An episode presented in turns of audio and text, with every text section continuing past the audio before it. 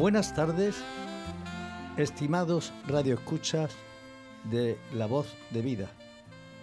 Hoy me toca a mí hacer la presentación, cómo no, encantadísimo, de mis compañeros. Voy a, a empezar por las damas, como es lógico. A mi izquierda está la elegancia hecha mujer. Buenas tardes, querida Maite. Da gusto comenzar el programa contigo, Pedro. ¿Cómo la autoestima la elevas hasta términos inconcebibles? Gracias. Te lo mereces. Aquí a mi derecha tengo también una damita, nuestra belleza espiritual y física, Carmen y no la de Ronda. Buenas tardes, Carmen. Muy buenas tardes, Pedro, gracias. También se encuentra, así un poquito escorada a mi derecha, la inteligencia en una cabeza bien amueblada. Nuestra querida compañera Peña. Buenas tardes, preciosa. Por Dios, Pedro, buenas tardes, me ruborizo. y por último, allí en la pecera, tenemos la alegría, la sal y la finura de una gaditazana. Buenas tardes, querida Mercedes. Hola, buenas tardes, Pedro. Ahora vamos con los caballeros. Aquí a mi izquierda tengo a don Paco, que es el rey de la música de todos los tiempos. O sea, en términos vulgares, el rey del mambo. Mambo número 8. Buenas tardes a todos y buenas tardes a ti, Pedro, guapo. Buenas tardes, hombre, hombre ya nos vamos gustando. ¡Qué claveles! Eh, después tenemos a Santiago, el empedernido, empedernido prejubilado, el ácido, el ácido fuerte de esta tarta que hacemos todos los jueves, eh, porque estamos en una mesa redonda, bueno, poligonal. Eh, hacemos una tarta, una tarta de de conversaciones para ustedes. Luego tenemos allí en la pecera al profe Fran Martín, responsable de esta vasca contestataria. Y un servidor de ustedes, siempre Pedro.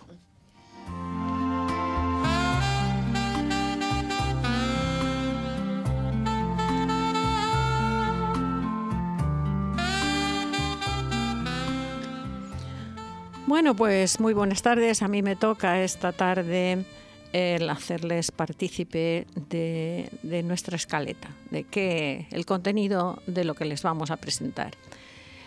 Y eh, estén muy atentos porque va a ser muy variado y muy interesante. En primer lugar, yo romperé el hielo con un debate sobre un tema, eh, la incapacidad de estar a solas con nosotros mismos. Después, nuestra querida Peña nos va a hablar de las mujeres olvidadas en la historia. ¿Y queréis saber de quién se trata? Pues no dejéis de seguirnos. Luego seguirá Paco y con el más grande, el camarón. Finalmente, el camarón, mi favorito. Pedro, ¿tú con qué nos sorprenderás? Eh, lo dejo para cuando llegue el momento. Muy bien. Luego Santiago nos sorprenderá con la cuarta entrega de Un prejubilado. Y eh, después tenemos también una pequeña sorpresa, una entrevista que, bueno, ya estén atentos y sabrán de qué se trata.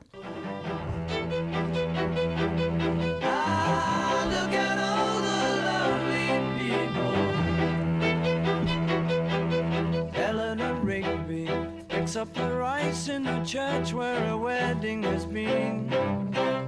Lives in a dream, waits at the window, wearing the face that she keeps in a jar by the door. Who is it for? All the lonely people. Where do they all come from? All the lonely people. Where do they all belong? Vamos a empezar nuestra tarde con la actuación de lo que nos trae Carmen. Vamos a ver en qué contexto vamos a informarnos. Muy bien, muchas gracias Pedro. Bien, pues eh, el profesor y filósofo José Carlos Ruiz ha planteado el problema del sobreuso de los aparatos digitales y se cuestiona si hacemos tanto uso de ellos porque somos incapaces de estar a solas con nosotros mismos. Él cuestiona que por primera vez en la historia, en la vida de las personas, conviven dos circunstancias, las reales y las virtuales. ¿Hasta qué punto están condicionando unas a las otras? Se pregunta José Carlos Ruiz, doctor en filosofía. Como investigador de la llamada hipermodernidad, eh, a este profesor universitario le preocupa especialmente el impacto de las nuevas tecnologías en las mentes del siglo XXI. Asegura que las redes sociales nos permiten crear un avatar de nosotros mismos con una vida totalmente idealizada.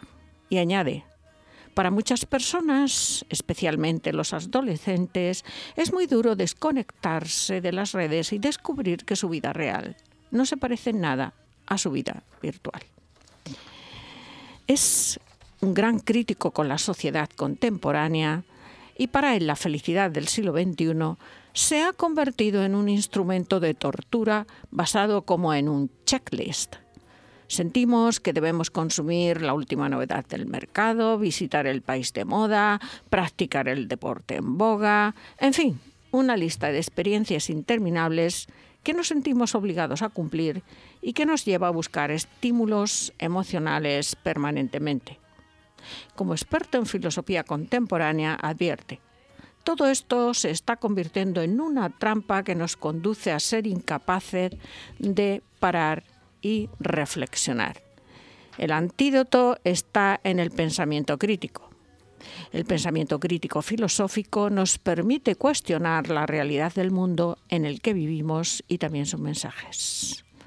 Eh, el filósofo José Carlos Ruiz se doctoró en filosofía contemporánea, es especialista en pensamiento crítico y ha dirigido varios cursos sobre el uso del pensamiento crítico en el aula y educación crítica visual.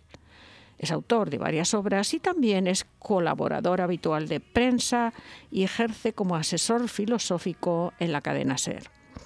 Entonces ahora me gustaría lanzar la pregunta a mis compañeros y abrir un debate sobre vuestra opinión eh, sobre este tema. ¿Qué pensáis? ¿Quién quiere empezar? ¿Pedro?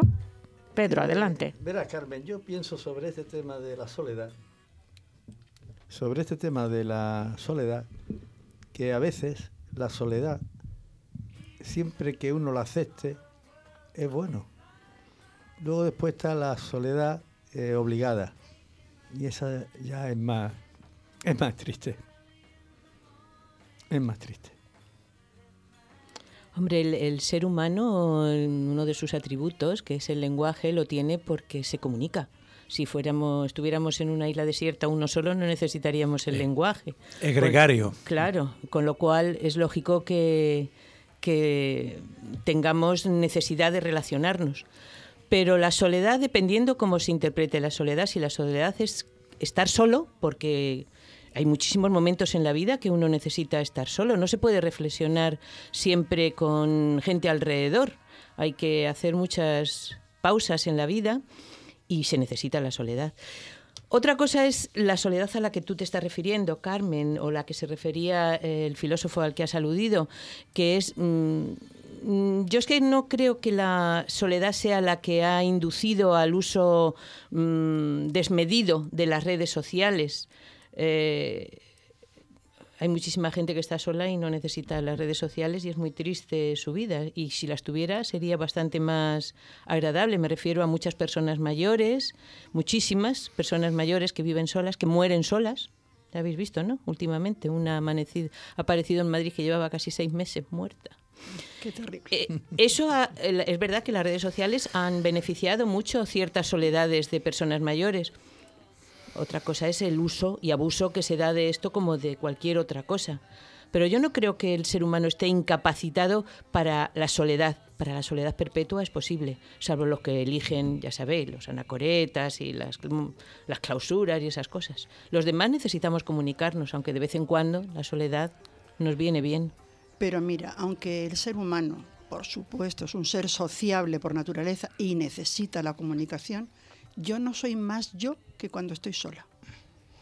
Siempre estás actuando de una forma o de otra, siempre estás dando una imagen a los demás, siempre tienes que participar a veces en algo que ni siquiera te interesa. Exactamente. Porque tienes que convivir, porque tienes que ser amable con los demás. A mí me parece que esos ratos míos, absolutamente mm, solos, son los más enriquecedores, porque mi mente está en funcionamiento, piensa, deduce, y yo no he hecho en ese momento de menos a nadie. Tiene razón al decir que eso no es para toda la vida, que hay que combinarlo. Ni para todo el tiempo. Exactamente. Y yo creo, mm, Carmen, que claro, estamos hablando en un margen de edad muy diferente de los adolescentes y de los jóvenes. Nosotros no necesitamos tanto las redes sociales, o al menos yo no, pero los chicos jóvenes están mucho más inducidos a comunicarse, pero es un problema también, porque tendrán en algún momento que pensar en sí mismos y sentirse bueno, no creas, Maite, yo eh, me he quedado muy asombrada, pues yo pensaba como tú, que eran los adolescentes los que eh, hacían más uso y abuso de las redes sociales, pero observa, y yo llego a un restaurante y veo personas mayores, ¿eh? Personas mayores que están sentadas a una mesa y está la una contestando un mensaje, el otro mirando las fotos, el otro investigando no sé qué. Y estamos hablando de personas adultas y algunas veces bastante adultas. Yo vi un, cartel en un bar de la Barceloneta, que se llama La Bombeta, y tenían allí puesto arriba eh, no tenemos wifi, hablen entre ustedes. Y, el otro día lo vi en otro sitio y no me acuerdo dónde, por aquí, por Málaga. Eh, yo creo que eh, lo que dice Pedro, la soledad impuesta en el sentido de que, estás solo y no puedes comunicarte por lo que sea, porque, por ejemplo, no tengas al, dentro de lo que tú puedes, cierta autonomía para moverte, para entrar, para salir. O que no tienes eh, compañía también. Sí, o que no tienes compañía. Bueno, yo creo que la compañía la busca uno. Yo, yo puedo tener 3.000 personas en mi casa, eh, entre músicos o más entre músicos y autores de, libros, eh, tengo allí gente para conversar de todo tipo, ¿no? Puedo conversar con Marx, con Lenin, o puedo conversar con San Agustín o Henry Miller. O con el camarón. O con el camarón también, evidentemente. Eh, entonces, ese momento, como dice Maite, de, estar solo, concentrado en ti, te hace un poco más ser tú. Aunque si, tienes, si tienes la suficiente armadura intelectual, ¿eh? y en esto es lo que eh, es lo que habría que formar a los jóvenes, como para que tú eh, puedas sacarle provecho a ese estar solo, porque ese estar solo no es estar solo mirando el techo, que también a veces viene muy bien, sino estar, eh, pues eso, leyendo, escuchando música, al fin y al cabo, mm, moviendo la, la, cabeza, ¿no? Santiago, ¿tú quieres decir algo? Sí, claro. Que para mí la soledad, para mí la soledad es es, no sé, no sé lo que es la soledad. Yo creo que si estoy acompañado con un libro, si estoy acompañado con música, si estoy acompañado con una película, es la única manera de disfrutarlo, más o menos lo que hemos dicho todos. La soledad como vacío creo que no existe. Tendría que estar un tío metido debajo del agua, ¿no? no estaría, estaría inmerso, estaría inmerso. Efectivamente. Ahora, que después del libro, la película, necesitas hablar con alguien y intercambiar miradas, no sé. Beberte algo con alguien, tomar algo, fumarte algo, el que fume. Pues yo creo que sí, que las dos cosas son necesarias. Pues la soledad y la compañía. Estamos de Mercedes. Ha hablado un cura. Yo creo que Mercedes también quiere intervenir, ¿verdad, Mercedes? que ahora yo opino también que ahora mm, es un poco como medir la felicidad de la persona es, uy, ¿dónde vas? Eh, hay que estar continuamente haciendo actividades y quedando con amigos y cuanto más se sale, más amigos se tiene, más se viaja, entre comillas, más feliz se... Entonces, yo desde mi punto de vista, a mí me encanta estar sola. Yo me encanta irme a la playa cuando no quema el sol y estar sola conmigo misma. Me encanta oír solo el sonido del mar y me encanta estar en mi casa con un libro o sin nada mirando el techo, como ha dicho Paco. Pero yo creo que influye mucho también, ay, pobrecita, en su casa sola, ay, pobrecita, vive sola. Yo pienso que, que la soledad es buena. A lo mejor impuesta, como también se ha comentado, pues parece que uno lo piensa más y estoy solo porque, porque me ha venido así la vida y qué pena de mí, ¿no? Pero lo que hay que hacer pues es salir, salir y, hacer otras cosas. Muy bien. Bueno, pues algún comentario más, ¿queréis, compañeros? Pues eh, muchísimas gracias por vuestra intervención y esperamos que hayáis disfrutado. Lo hemos hecho.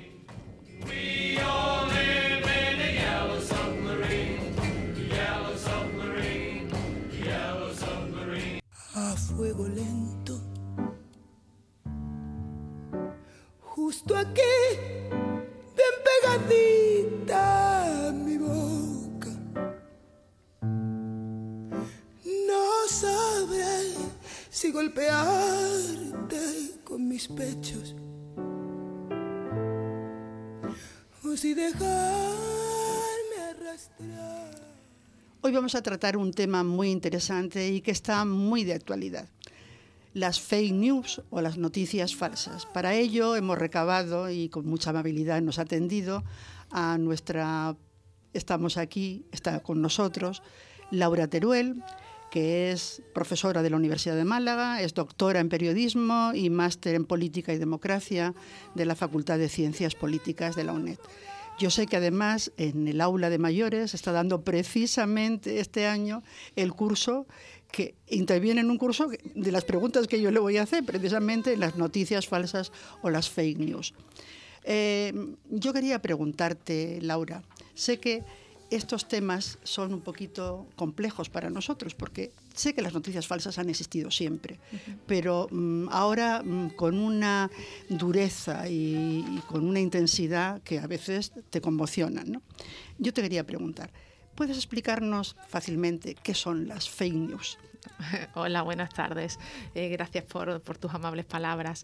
Eh, fácilmente lo puedo explicar, pero necesito un minuto para desarrollarlo un momento. Muy bien. Eh, la noticia falsa es cierto que han existido desde que existen las noticias, porque es consustancial a ciertos grupos sociales haber intentado modificar, alterar el contenido de la información principalmente para obtener beneficios políticos o beneficios económicos. Entonces, siempre que ha habido información, ha habido alguien que le ha interesado manipular porque salía ganando algo. Eh, hoy en día es eh, casi más difícil reconocer que nunca eh, cuando una información es verdadera o es falsa, porque las técnicas para manipular son muy sofisticadas con la tecnología y yo al estudiantado del aula de mayores, que, que es, tengo un curso fantástico, eh, a veces me dicen, pero va a ser imposible, nos van a engañar. Bueno, vamos a intentar que no. Eh, hoy en día hay incluso software que le ponen la cara de una persona a otra. Y entonces cuando uno mueve su cara, se ve otra cara encima. Claro, eso es muy difícil. Si tú ves a un político que con la cara de otro dice cualquier cosa, madre mía, no, no, lo podemos diferenciar. Aún así hay una serie de, de recomendaciones, de técnicas que nos deben hacer desconfiar cuando nos llega algo y que yo siempre recomiendo. Si nos llega una noticia por WhatsApp principalmente, que sea muy estruendosa, muy inverosímil, nos cabrea un montón, suele ser mentira. Porque las noticias falsas, que noticia y falsa no debería tener sentido junto, porque es como decir la lluvia seca, la lluvia no puede ser seca. Pues las noticias no pueden ser falsas, porque las noticias son información verídica, ¿no? Eh, pero eso, cuando nos llega por WhatsApp, lo que conocemos como fake news o noticias falsas, esas que son creadas para manipular, para cabrear, son esas que son muy, muy fuertes, muy incendiarias, muy que vienen a, cabrear a un grupo de la población, ¿no? Otro que también siempre le digo a mis alumnos que nunca vuelvan a reenviar, lo que llamamos periodísticamente cabezones, no es despectivo. Son esas fotos de primer plano de un político y al lado una frase lapidaria. Yo pongo en clase una, con ejemplo de una política del Partido Popular, vamos a acabar con las pensiones. Es mentira, no lo dijo. Pero claro, se pone la primer plano de ella y esa frase al lado, entre comillas, que parece que ya es sagrado. ¿no? Entonces, cuando nos llega una cosa tan grotesca, que nos cabree, que nos encienda mucho, mm, vamos a desconfiar. Y yo recomiendo ahí un poquito de Google, metemos la frase, el nombre del político, tecleamos y, podemos saber si es eh, si lo hubiera dicho de verdad aparecería en otros medios. Ha respondido por adelantado a lo que yo iba a preguntar, pero no importa, hay preguntas de sobra. ¿Cómo los ciudadanos de a pie, nosotros mismos, podemos detectar esas noticias falsas? Tú me lo acabas de decir, que aquello que sea muy estrondioso, que, que, esté un poco fuera de lo, de lo común y de lo normal, y lo vemos todos los días a través del WhatsApp nos envían cosas verdaderamente sorprendentes. WhatsApp es bastante complicado para los periodistas cuando uno, yo siempre digo, cuando uno se mete en cualquier periódico local, nacional, internacional, en líneas generales hay sesgos, pero no manipulan eh, tanto que la información se desvirtúe, sigue siendo información con una línea editorial. El problema es que hoy en día los medios conviven con otra serie de agentes que también informan. Porque cuando te llega una noticia y te pone que es del mundo, de ABC, del país, de Onda Cero, en líneas generales, eso tiene un sesgo político, pero suele ser verdad. El problema es que por WhatsApp nos llega información que viene de nadie sabe dónde. El origen se desconoce. Y eso es lo que mm, alimenta los bulos, porque están conviviendo agentes legitimados con una experiencia, con profesionales como eh, Málaga Hoy o Diario Sur o La Opinión de Málaga, con el WhatsApp, con todos los respetos, de tu prima, eh, que te manda pues algo que ha visto que le ha parecido tremendo. Entonces, las redes sociales son un agente comunicativo muy potente donde se está mezclando medios con otro tipo de actores y en líneas generales los que transmiten más esos bulos son los actores, esos que no son los medios, ¿no? Yo el otro día participé en una mesa redonda con jefes de prensa de grandes empresas como Mercadona y decía, es que nos llegan unos bulos que estamos todo el día desmintiendo de que Mercadona regala unos cupones y tal. Y, y las noticias falsas, y yo le dije, pero ¿de dónde sale esa noticia falsa? Circula por WhatsApp, Digo, es que nos echáis a veces la culpa a los periodistas y a los medios de cosas que circulan por WhatsApp y que seguro que no ha sido un periodista el que lo ha puesto en circulación. Efectivamente. Entonces, lo que nos llegue por WhatsApp, insisto, si no viene fuente, si tú no puedes pinchar en un link para ver si es verdad, pantallazos estáticos donde te llega algo como si te llega un papel con una proclama que te tienes que creer, desconfiemos. Cabezones con una frase al lado eh, muy incendiaria que te cabrea, desconfiemos. Y, mm, en líneas generales yo recomiendo buscar en, en, páginas Google, tú pones lo que sea, un titular y si alguien lo ha dicho o si es verdad, te, redireccionará eh, pues a un medio más serio. ¿no? Luego las nuevas tecnologías han agravado el problema, el problema de las noticias falsas. Sí, pero también ayudan a, eh, muy fácilmente a desmascarar a discernir. Claro, porque hay páginas web gratuitas como Maldita Hemeroteca o maldita.es o Neutral, eh, B de Bulo en Málaga, em, donde tú puedes buscar algo que hayas visto y te parezca poco creíble y ver si ya lo han desenmascarado antes. Y también hay herramientas gratuitas para buscar fotos, eso lo hago yo con los estudiantes del aula de mayores, les parece gracioso. Una foto que digan esto es disturbios en Barcelona después de la votación del 1 de octubre. Tú dices, madre mía, si parece una guerra. Pones esa foto en una aplicación gratuita y resulta que esa foto efectivamente es de una guerra, pero hay alguien que interesadamente ha querido decir que es de Barcelona pues para alimentar el conflicto. Entonces las redes sociales facilitan, el, democratizan, facilitan el flujo de información entre eh, medios, ciudadanos y todo tipo de colectivos. Eso hace que los rumores y las mentiras vayan más fáciles pero también nos dan herramientas para verificar esa posible información o contenido falso. Luego nos ayudan y nos, y nos, y nos promueven también la dificultad, o sea, tienen ambos, ambos aspectos. ¿no? Y yo quiero preguntarte, eh, ¿de qué forma podemos defendernos con, contra esta manera tan insidiosa que tienen de, de informarnos, no, de desinformarnos? Pues es que ya, ya, ya te digo, eh, en general los medios no suelen hacerlo. También hay medios que cometen errores algunos con más intención y otros con menos. Y yo siempre que algún medio comete un error, creo que como ciudadanos y consumidores lo que tenemos que hacer es leer, escuchar eh, ver medios de comunicación y hacerle llegar al medio que se ha equivocado. Todos los medios cometen errores. Ya en la intencionalidad eh, puede ser diferente. Hay veces que un medio se equivoca y veces que un medio quiere darle caña a alguien y entonces mm, desinforma. Cuando nos llega a través de redes sociales y no sabemos quién lo manda, es más difícil defenderse. Yo creo que lo que hay que hacer en ese caso es no propagar los bulos. Y yo personalmente he adoptado una actitud en Facebook que me ha supuesto que haya gente con la que ya no hable tanto, pero bueno, no me importa, que es cuando alguien cuelga una mentira, se lo digo. Estás colgando una cosa que no es verdad. Estás, eh, y además en España, la mayoría de los bulos van sobre inmigración. Sí, cierto. Y fomentan el odio contra los inmigrantes. Efectivamente. Y yo creo que en una sociedad tan inclusiva, tan moderna, eh, no, no, deberíamos permitir eso. Entonces yo cuando alguien cuelga mm, bulos contra cualquier cosa o contra los inmigrantes, respondo. Y le digo, mm, siempre pensando que la gente lo hace de buena fe, estás equivocado. Eso que cuentas no es verdad y le busco el desmentido en alguna página. Y Laura, a vosotros los profesionales de la información, ¿os resulta más fácil detectar esas noticias falsas, aunque no lleguéis a conocer el origen? Porque, como tú acabas de decir, es muy difícil, ¿no? Ya, ya. No sé si más fácil. Lo que yo sí tengo, creo, olfato y supongo que mis compañeros también, es en detectar interpretaciones. Eh, cuando los medios, para interpretar, para dar a su línea editorial, eh, se pasan de frenada y distorsionan el contenido de la información y a mí eso me parece muy preocupante. Este fin de semana leía, la noticia tiene dos años, pero este fin de semana se ha generado una gran polémica con una foto de Dani Rovira, que es tan simpático, ¿no? Malagueño, como con cara de cabreo, y el titular era Me da vergüenza ser español. Mm. Claro, yo decía, hombre, este, yo no sé, raro que este hombre diga eso. Eh, publicado por un medio digital eh, importante. Eh, cuando entras y te lees la entrevista, jamás dice eso. Él dice, él sabéis que es vegetariano, defensor de los animales y tal, Y entonces él dice, me avergüenza que en mi país siga habiendo corridas de toros porque se maltratan los animales y entonces en realidad lo que dice es que la vergüenza que en su país siga habiendo corridas de toros. Y ahí el periodista ha querido dar una vuelta de tuerca. Lo ha traducido. Entonces eso es una forma de desinformar al ciudadano.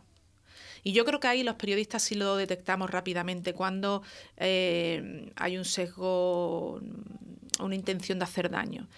En otro caso, yo sí creo que, casi todo el mundo que le gusta la información, que yo creo que deberíamos ser todos por necesidad democrática, cuando te llega un WhatsApp de que huele raro, mm, tenemos que desconfiar. Y yo ahí creo que tal vez sí, porque sabemos que el medio es más o menos de confianza. Si te llega algo del mundo o del país, pues será verdad. Si te llega algo de caso aislado, que nadie pinche, por favor. Porque es un pseudo medio que vive de difundir noticias falsas. Entonces sí, es verdad que nuestra experiencia nos hace tal vez ser más ágiles detectando noticias falsas. Y mira, si la noticia falsa, por ejemplo, implica algún personaje o algún político importante, ¿ellos tienen algún medio para defenderse? Pues depende de lo que se diga de ellos porque una cosa son los hechos y otra las opiniones. Claro. Las opiniones son libres, vivimos en una democracia, es fabuloso que las opiniones sean libres, podemos eh, opinar lo que queramos siempre que no se amenace, evidentemente dentro de unos límites. Entonces, opiniones feas eh, de famosos, pues, pues se tienen que aguantar, desgraciadamente.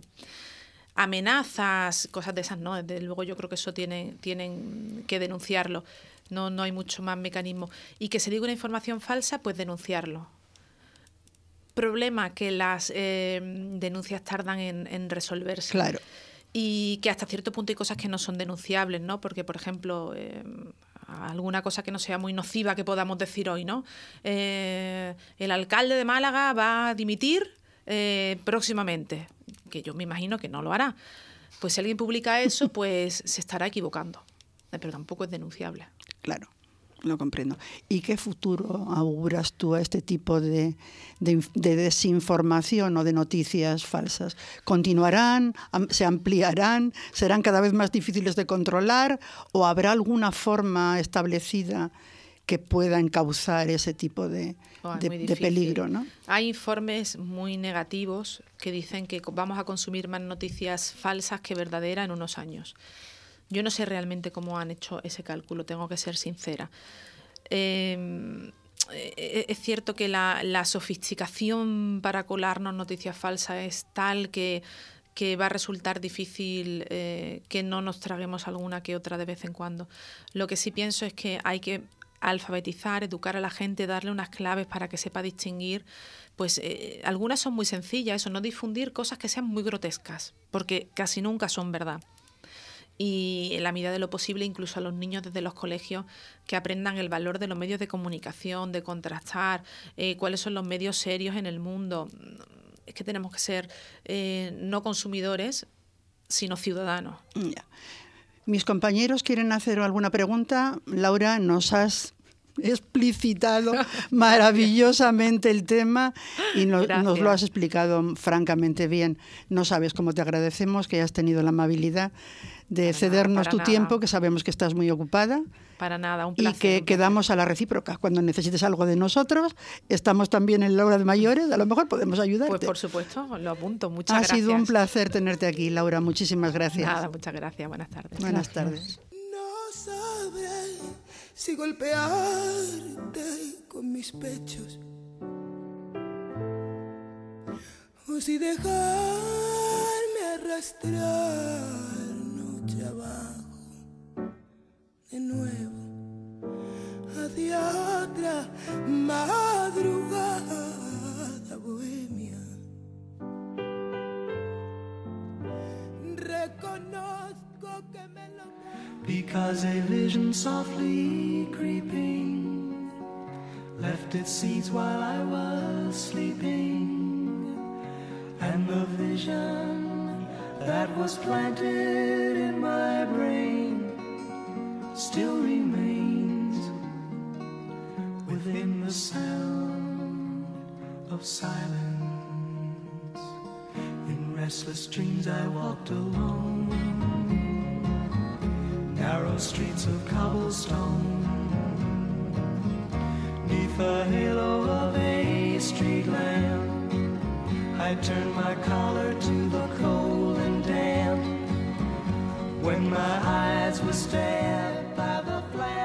Y ahora, nuestra querida amiga Peña nos va a hablar sobre María Luz Morales. Exactamente, Pedro. Hoy nos vamos a meter en el mundo de las mujeres olvidadas en el periodismo. Hay unas cuantas que tengo en lista, pero empezaremos por esta que me llamó mucho la atención. María Luz Morales Godoy nació en 1889 en La Coruña. Su padre, delegado de Hacienda, es trasladado a Barcelona siendo ella muy pequeña. Allí estudia en el Instituto para la Cultura de la Mujer y después se licencia en Filosofía y Letras en la Universidad Nova. Decide ser escritora para llegar a ser periodista, una profesión no muy habitual para mujeres que si bien firmaban artículos en revistas, no participaban en el periodismo activo día a día.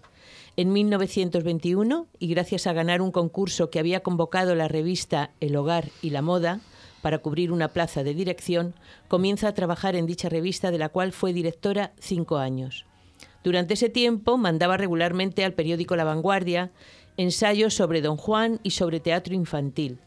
Su calidad literaria le abrió paso y en 1924 y bajo el seudónimo de Felipe Centeno, que era un personaje de una obra de Benito Pérez Galdós, se hace cargo de la crítica cinematográfica con una columna semanal empieza a formar parte de la redacción del periódico de La Vanguardia, donde es la única mujer. Más tarde también se hizo cargo de la crítica teatral. La productora norteamericana Paramount, creyendo que era un hombre, entró en contacto con ella para ofrecerle un trabajo. Sin embargo, y una vez aclarado el equívoco, la hicieron responsable de la asesoría literaria de las películas aquí en España de las películas de la Paramount aquí en España. Y cuando llegó el cine sonoro, de las traducciones y adaptaciones de los diálogos al castellano.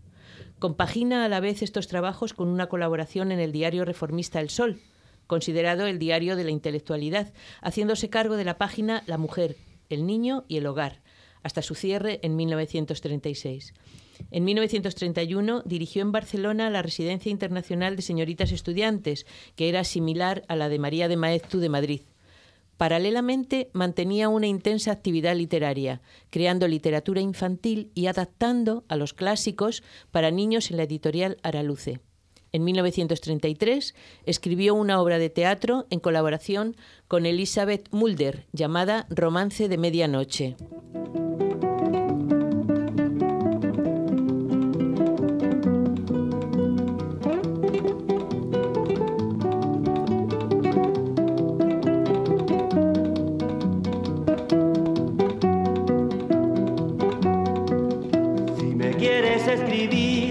Mi Al estallar la guerra civil, la Generalitat se incautó de algunos periódicos. Entre ellos estaba La Vanguardia, que quedó bajo el control de un comité obrero de la CNT-UGT.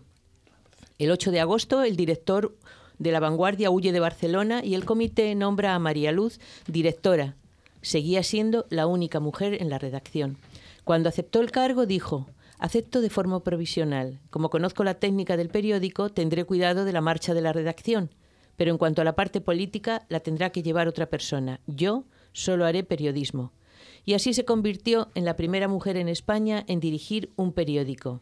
Este honor le valió para ser represaliada por el franquismo más tarde. Estuvo en, esta, en este cargo en la dirección de la vanguardia durante siete meses.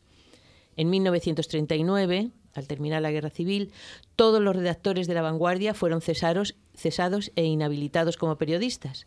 En 1940 fue encarcelada durante 40 días en el convento de Sarriá. De ese tiempo nunca quiso hablar. Comenzó a escribir novelas bajo seudónimos de Ariel y Jorge Marineda. Trabajó en la editorial Salvat y creó la editorial Surco. En 1948 empezó a colaborar con el Diario de Barcelona y la revista Lecturas. A la llegada de la democracia, en 1978, junto con un gran número de compañeros, fue rehabilitada de nuevo como periodista. Fue redactora del Diario de Barcelona, donde siguió escribiendo hasta su muerte en septiembre de 1980.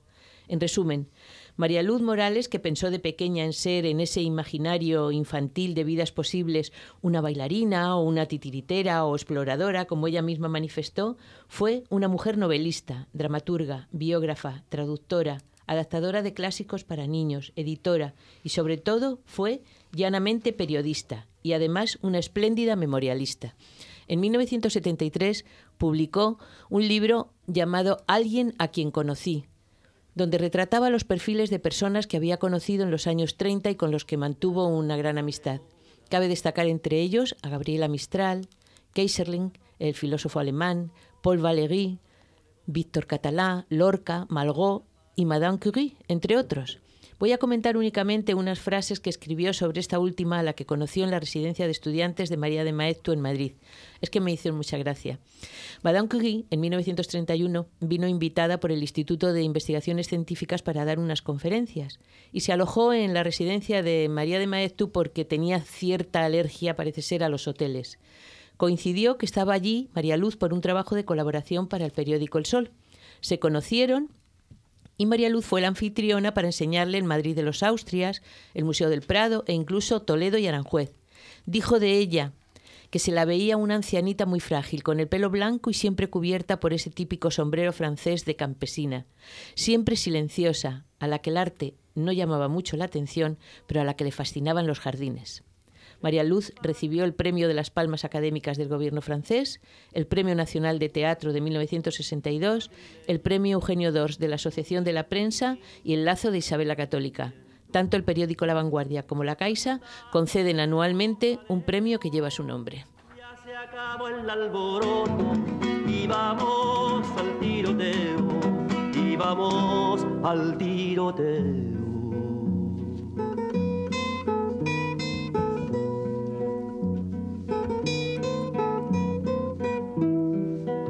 con lister y campesino, con galán y con modesto, con el comandante.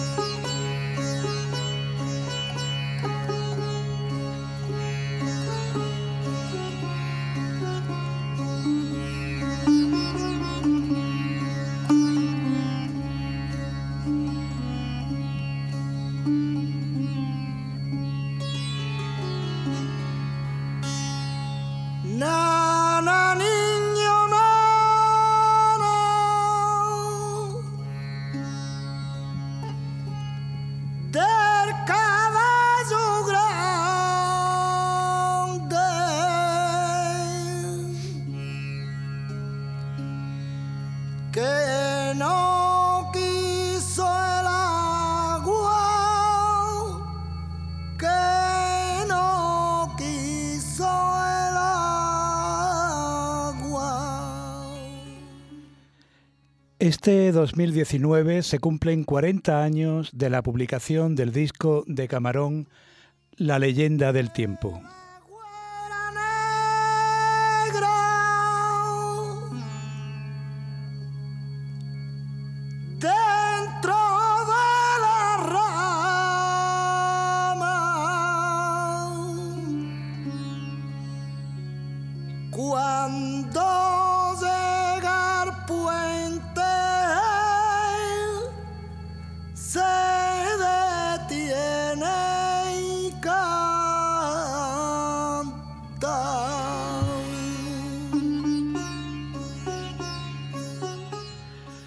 José Monje Cruz nació en San Fernando en 1950.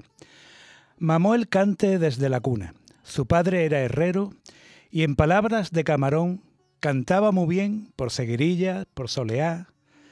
Gabriel Macandé, Manuel Vallejo, Manolo Caracol venían a oírle. Cuando llegaba una familia de flamencos a mi pueblo, paraban en casa. Yo me despertaba, los escuchaba y me iba quedando con cosas. Yo, de quien he aprendido, ha sido de los viejos. Aquel chiquillo rubio, un tío suyo empezó a llamarle Camarón. En 1968, Camarón se traslada a Madrid para trabajar en el tablao Torres Bermejas, donde conoce a Paco de Lucía, apenas tres años mayor que él. Y en 1969 empiezan a grabar para Phyllis bajo la supervisión y producción del padre de Paco, Antonio Sánchez. Grabarían nueve LPs entre 1969 y 1977, año en que Camarón cierra el contrato con Antonio Sánchez y Paco por su parte empieza a forjar su sexteto. Durante esos años revolucionaron el mundo del flamenco no sin recibir críticas de los puristas. El magisterio de don Antonio Mairena se dejaba sentir y mucho. No obstante, su trabajo es finalmente reconocido y en 1975 la Cátedra de Flamencología de Jerez le otorga a Camarón de la Isla el Premio Nacional de Cante.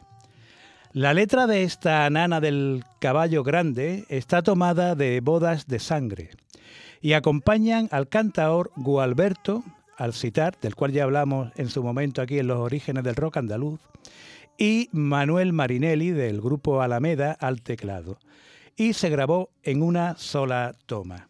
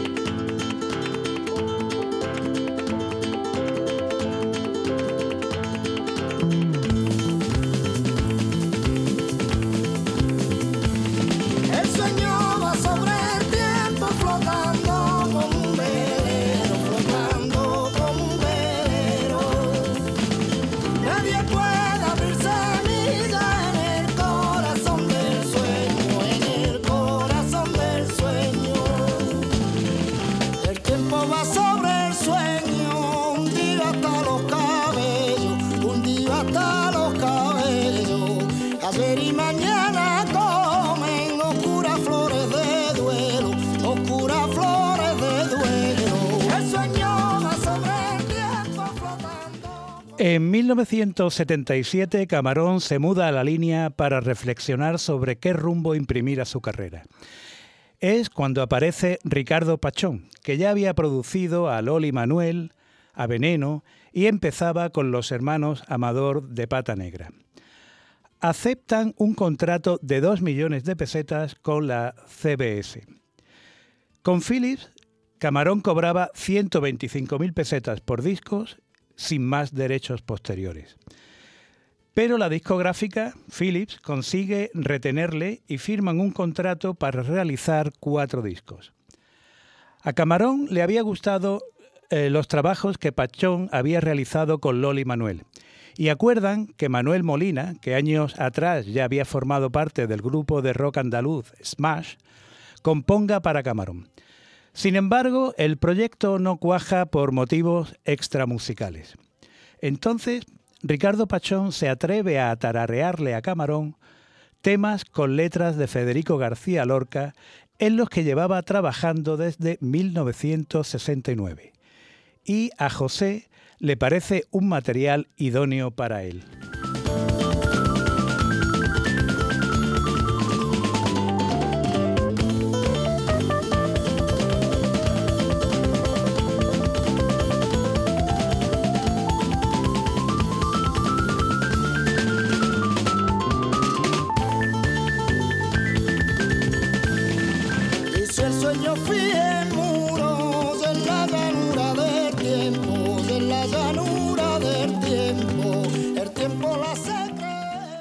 Al igual que el productor Teo Macero con Miles Davis, Ricardo Pachón reúne en su estudio de la localidad sevillana de Umbrete a una plétora de músicos que van y vienen, se lo montan allí como buenamente pueden y los deja hacer al tiempo que deja que corran las cintas de grabación. Con José Fernández Torres, Tomatito, ya llevaba Camarón un tiempo trabajando. Lo conoció a través de un taxista de Málaga, Miguel González García, gran aficionado al flamenco, que hacía de chofer particular del artista cuando éste se pasaba por Málaga. A la memoria de Miguel González García y de su mujer Loli, y a sus hijos, Mercedes y David, quiero dedicar esta sección musical de La Voz de Vida.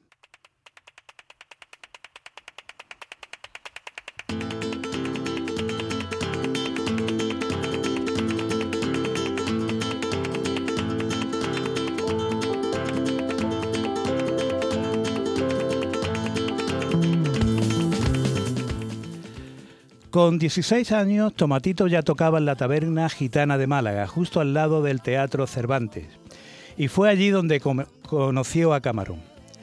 El almeriense, criado musicalmente en Málaga, era el más reacio de aquellos músicos a este proyecto de la leyenda del tiempo. Pero José, ¿por qué vas a grabar esta música de payos? le decía. El canteor le contestaba, no te preocupes, ya verás que cuando yo la cante suena flamenco. Pachón consiguió que Philly les dejara grabar en su estudio grande, un, estudio que tenían reservado para orquestas sinfónicas, donde estuvieron grabando sin inconvenientes durante un mes. El productor cuenta que era la primera vez que Camarón grababa en, en magnetófonos multipistas, con la posibilidad de repetir sus tomas de voz. Todo era nuevo para él. Los poemas de Lorca, de Fernández de Fernando Villalón y de Omar Cayán, la batería, el sitar, la guitarra eléctrica, las percusiones, pero jamás se sintió extraño en ese entorno tan desconocido. De ahí la grandeza de Camarón, un gitano analfabeto, pero perteneciente a una dinastía de herreros, la aristocracia del pueblo gitano. De ahí le venía su intuición y su elegancia natural, responsable de su irresistible encanto. Cuando murió Camarón en 1992, solo se habían vendido 5.400 copias de este disco, una de ellas la mía. En el verano de 1977, con Tomatito y el grupo de jazz fusión que fundara Pedro Ruy Blas, Dolores, Camarón presentó la obra en la Monumental de Barcelona, donde actuaron de teloneros de Stanley Clark más Jeff Beck y de Weather Report. Luego, algunos tuvimos la fortuna de escucharlo en Marbella con la misma formación más algunos miembros del grupo de rock andaluz Alameda, donde cerró un festival de rock, comenzando su actuación con las primeras claras del día. Fueron estos dos conciertos los únicos que dio Camarón presentando la leyenda del tiempo. Si con Paco revolucionó el flamenco, con la leyenda del tiempo revolucionó el mundo de la música. La letra del tema que hemos estado escuchando de fondo, que le da título al, LP, La leyenda del tiempo, está tomada de la obra de Lorca, así que pasen cinco años. Y ahora vamos a terminar y vamos, escucharemos desde el principio, vamos a terminar con El romance del amargo, una soleá por bulerías cuya letra forma parte del romance del emplazado, perteneciente al poemario El romancero gitano. Antes voy a leer la estrofa que dentro de este romance precede a la que luego eh, se utilizó para que cantara Camarón. Los densos bueyes del agua embisten a los muchachos que se bañan en las lunas de sus cuernos ondulados. Y los martillos cantaban sobre los yunques sonámbulos. El insomnio del jinete, el insomnio del caballo.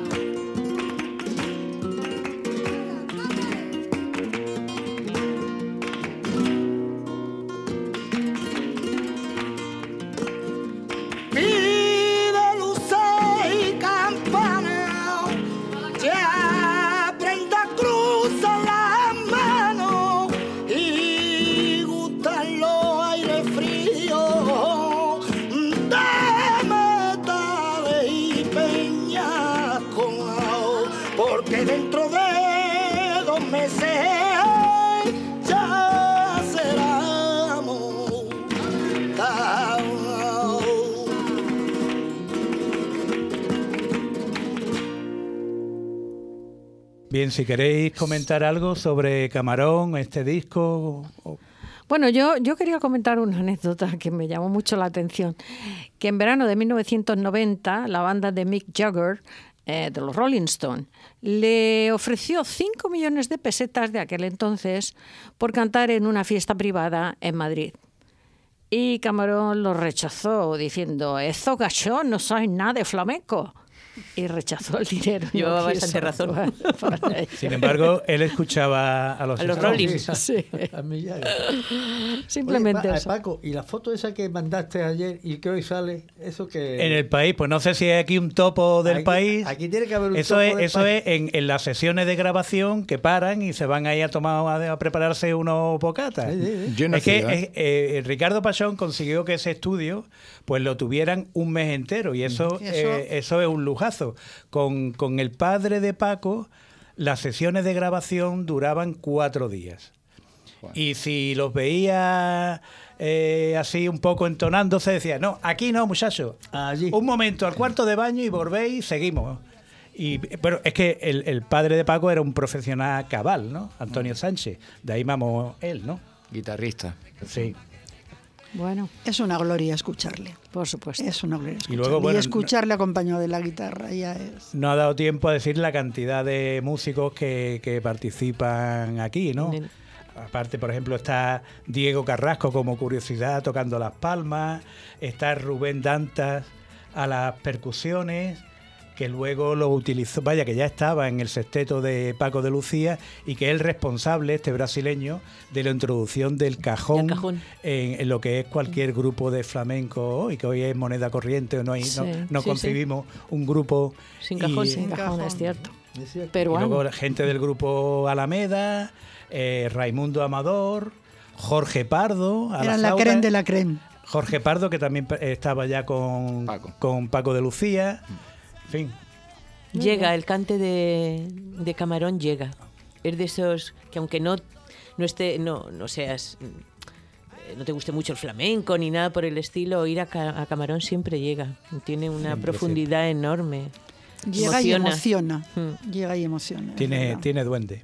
Exactamente. Pues muchas gracias, Paco, por habernos traído. A vosotros por vuestra paciencia. De verdad que sí.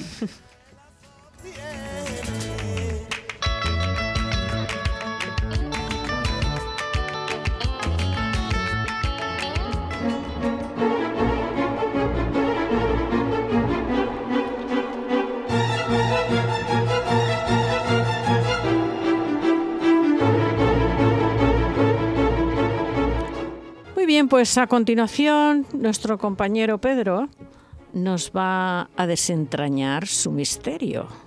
¿Cuál es el misterio, Pedro? Efectivamente es un misterio que no es tal, es una realidad. En esta ocasión vamos a hablar de don Julio Benítez y Benítez, nada más y nada menos que el comandante Benítez, héroe en las guerras de Cuba y Marruecos que defendió con alto honor y valentía a su país en ambas contiendas.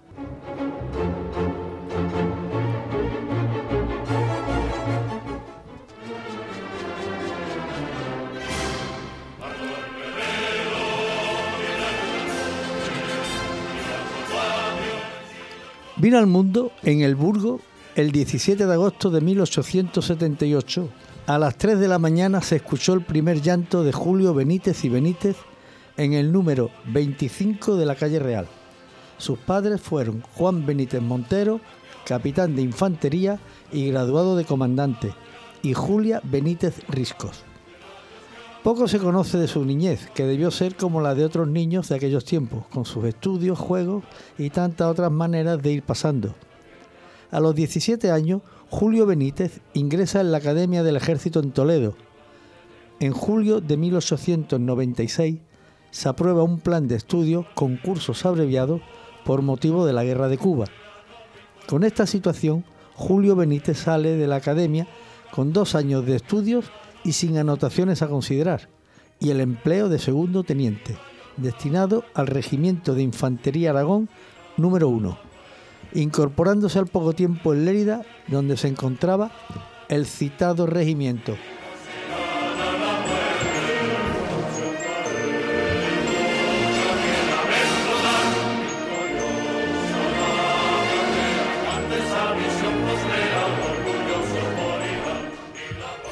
Era costumbre de hacer un sorteo entre oficiales para distribuir los destinos. A Benítez le tocó formar parte de la octava compañía expedicionaria a Cuba. El 7 de septiembre de 1896 embarca hacia Cuba en el vapor correo Gran Antilla. En Cuba contrae las fiebres cubanas que le dejarán huella hasta el final de sus días.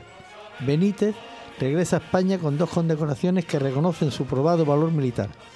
La primera, concedida el 10 de abril de 1897 por su participación en la batalla del Paso de la Plunca, fue la Cruz Roja al mérito militar. Y la segunda, el 26 de junio de 1898, la Cruz de María Cristina, por la defensa realizada en el combate de la Perala, donde quedó herido junto a su comandante Baltasar Gavari. Benítez es atendido de sus heridas en el hospital, donde conoció su ascenso a primer teniente, que cinco días antes le habían concedido el 10 de octubre de ese mismo año, emprende el regreso a la península con cuatro meses de licencia por enfermedad y fue su adiós definitivo a Cuba.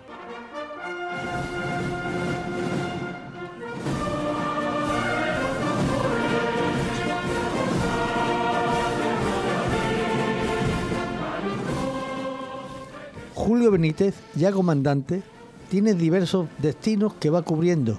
Entre los más importantes están el Regimiento de Aragón 21 en Barcelona, en 1899, Regimiento Extremadura 15 en Málaga, también en 1899, Regimiento de Montaña en Ronda, 1902, Regimiento de Gravelina 41 en Badajoz, en 1903, Cuarto Batallón de Montaña en Algeciras, en 1904, Regimiento de Garellano en Bilbao, 1905. Regimiento del Príncipe en Oviedo, 1909. Y las cajas de reclutas de Cartagena y Sevilla hasta 1911.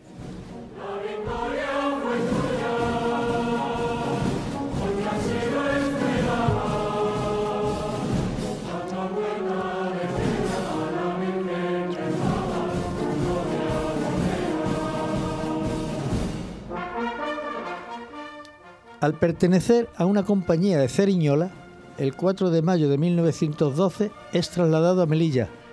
Al día siguiente en Talasí, Sur, inicia sus servicios. En septiembre y octubre cubre los destacamentos de Isafen y el 10 de diciembre ingresa enfermo debido a las fiebres que contrajo en Cuba. En el Hospital Militar de Melilla, aprovechando la coyuntura, se desplaza a Málaga, donde contrae matrimonio con María de las Nieves Fernández Hoja tendrían una hija única, Julia.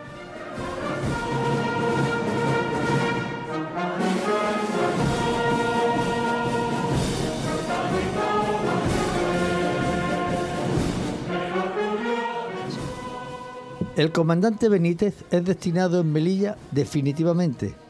En 1918, incorporado a Reyén, su batallón forma una columna volante que actúa por la zona de Candusi, a principios de 1819 queda al mando del campamento de Segangán la columna volante de Isafe y la columna mixta de Cabdur. Desde ahora mandará con interinidad el batallón y será jefe de posiciones, campamentos y líneas.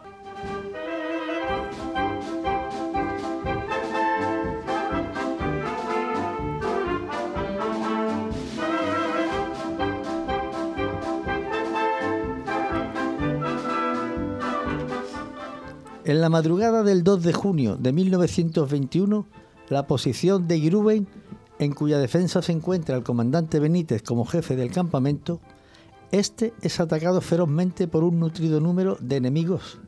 El combate, dirigido la defensa por Benítez, duró más de 24 horas, dando pruebas de una acertada actuación de mando e infundiendo su denodado valor a la tropa a sus órdenes dirigiendo él personalmente la defensa a pesar de estar herido por una bala.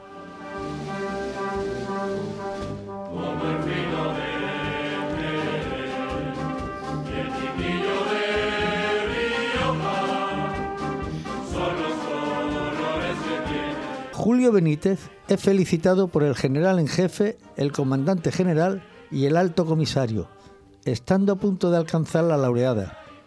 Tras este episodio, vuelve el 10 de julio al mando de la posición con 300 hombres, que lucharon como héroes desde el 17 al 21 del mismo mes, contra las arcas rifeñas al mando de Abdelkrim. La posición fue rodeada y luego atacada. La falta de agua y el sol abrasador, así como la dureza extrema del ataque, la posición terminó siendo la tumba de casi todos los soldados que la defendieron hasta la muerte.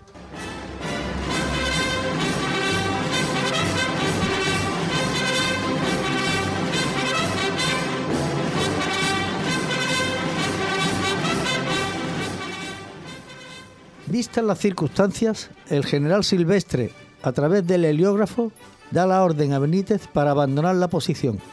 La respuesta fue, los que defendemos Igueriben morimos pero no nos rendimos. Tengo 12 tiros de cañón, los cuentan y cuando oigan el último abran fuego contra la posición, ya que estaremos revueltos con los moros.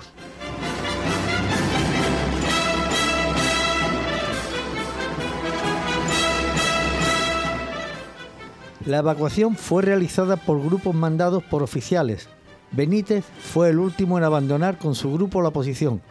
Siendo alcanzado por una bala, encontró la muerte entre las alambradas y el parapeto.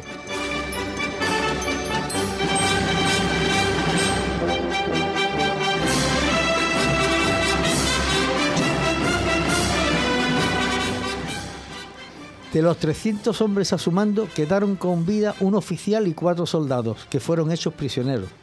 Y otros 11 soldados pudieron huir, llegando penosamente a Anual. Finalmente y por agotamiento murieron también.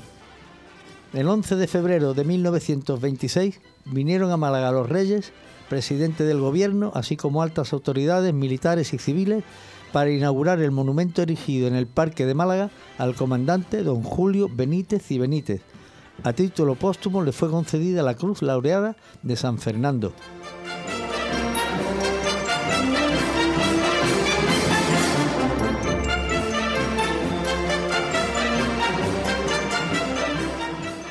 Y esto es todo por hoy, estimados radioyentes de La Voz de Vida. Les deseo un buen fin de semana y espero tenerles de nuevo el próximo día a la escucha de estos relatos de La Voz de Vida en la sintonía 107.3 FM de la emisora Onda Color Radio, los lunes y viernes a las 12 de la mañana y los domingos a las 10 de la mañana. Buenas tardes y recuerden, siempre Pedro.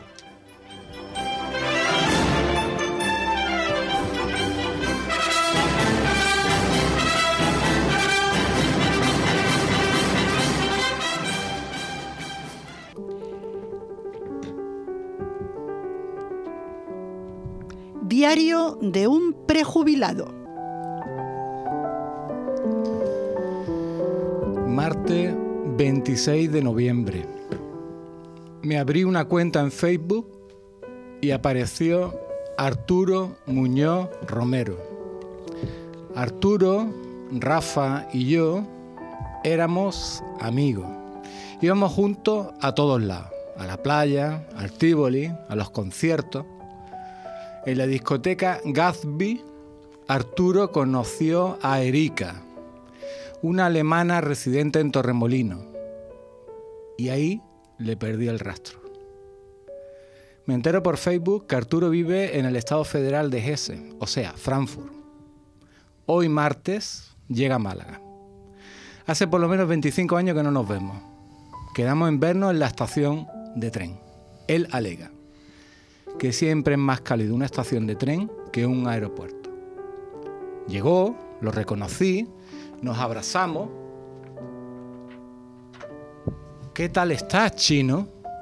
Bien, Arturo, bien, todo bien. ¿Qué te parece la estación? No me gusta nada. Parece un centro comercial. ¿Y el Guernica? ¿Dónde la han puesto? Se lo llevaron a un taller de Renfe. No pegaba en este ambiente, digo yo.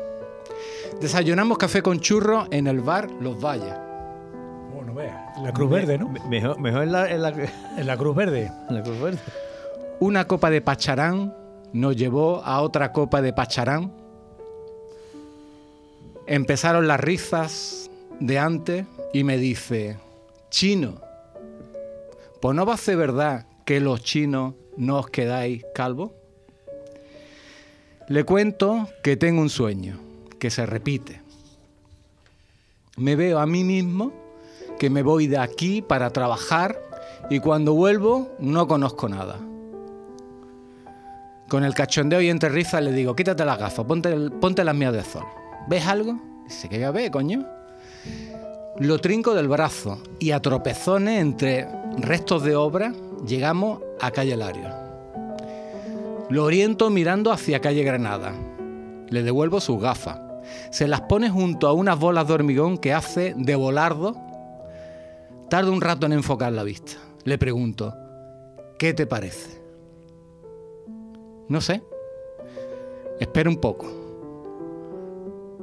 Parece la calle principal de un pueblo. No la conozco. Le digo, ¿es calle Lario? Hostia, es verdad, el Banco Zaragozano. Le digo que tire pa'lante. ¿Qué más recuerda? Y dice, ¿dónde están los coches y las motos? y las aceras, la cosmopolita, discos cuetos. Intento ayudarle.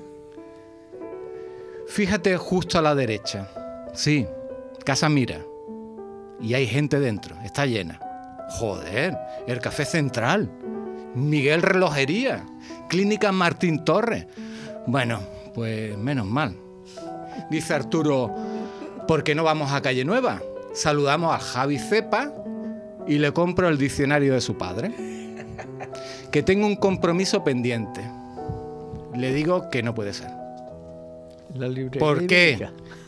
¿Es que han cerrado la librería ibérica? Sí. Fíjate, han abierto una tienda de zapatos y bolsos chinos. Siempre está vacía. ¿Blanqueo de dinero? Bueno, supuestamente. Arturo se desconcierta, andando entre bicicleta y puñado de turistas. Me mira y no se lo cree. Le digo para animarle, ¿te acuerdas de la casa del guardia? Y como un sonámbulo, cruza calle Tarazana. Entra en la taberna, se pega al hueco del mostrador que aún queda libre y pide dos cervezas, un plato de gamba, seis conchas finas y medio plato de mejillones. Cuando ve al camarero usar la tiza para apuntar la consumición en la barra, abre los ojos, me mira, nos sentimos por primera vez como dos amigos de hace 25 años.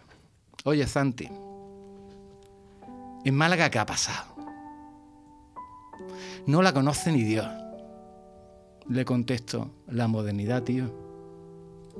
¿Te acuerdas de la copla yo quiero ser moderno, moderno quiero ser, pintarme el pelo verde y tomar LSD? Pues eso, esta gente tan finísima que lo utiliza todo para su provecho, escucharon la copla. Y entendieron que necesitábamos algo y nos montaron un corte inglés. Y ahí empezó todo. Tú te compraste un bañador Meiba para lucirlo en la misericordia. ¿Al final tengo yo la culpa? No, hombre, no. La tuvimos todo. Tú un bañador, el otro un aire acondicionado. Y dejamos de ir a comprar las tiendas. Desaparece el papel de estraza y lo cambiamos por bolsas de plástico de colores mucho más modernos. La posibilidad de revivir otros tiempos ha desaparecido. Nos hemos quedado sin referentes. Mira Arturo, estás cansado, te lleva al hotel, y mañana nos vemos. Y me dice que no. Nos llegamos al burto, posturitas de hacienduro, entramos a Casa Romero, un cardillo de pinta roja con una cervecita y hasta luego, Luca. Arturo, no existe el bulto, han construido bloque. No existe la Casa Romero, ahora es un negocio de comida rápida tailandesa. Hazme caso, por favor. Descansa y mañana comemos en el Nerva. De acuerdo, Santi. Nos vemos mañana. Adiós, Arturo.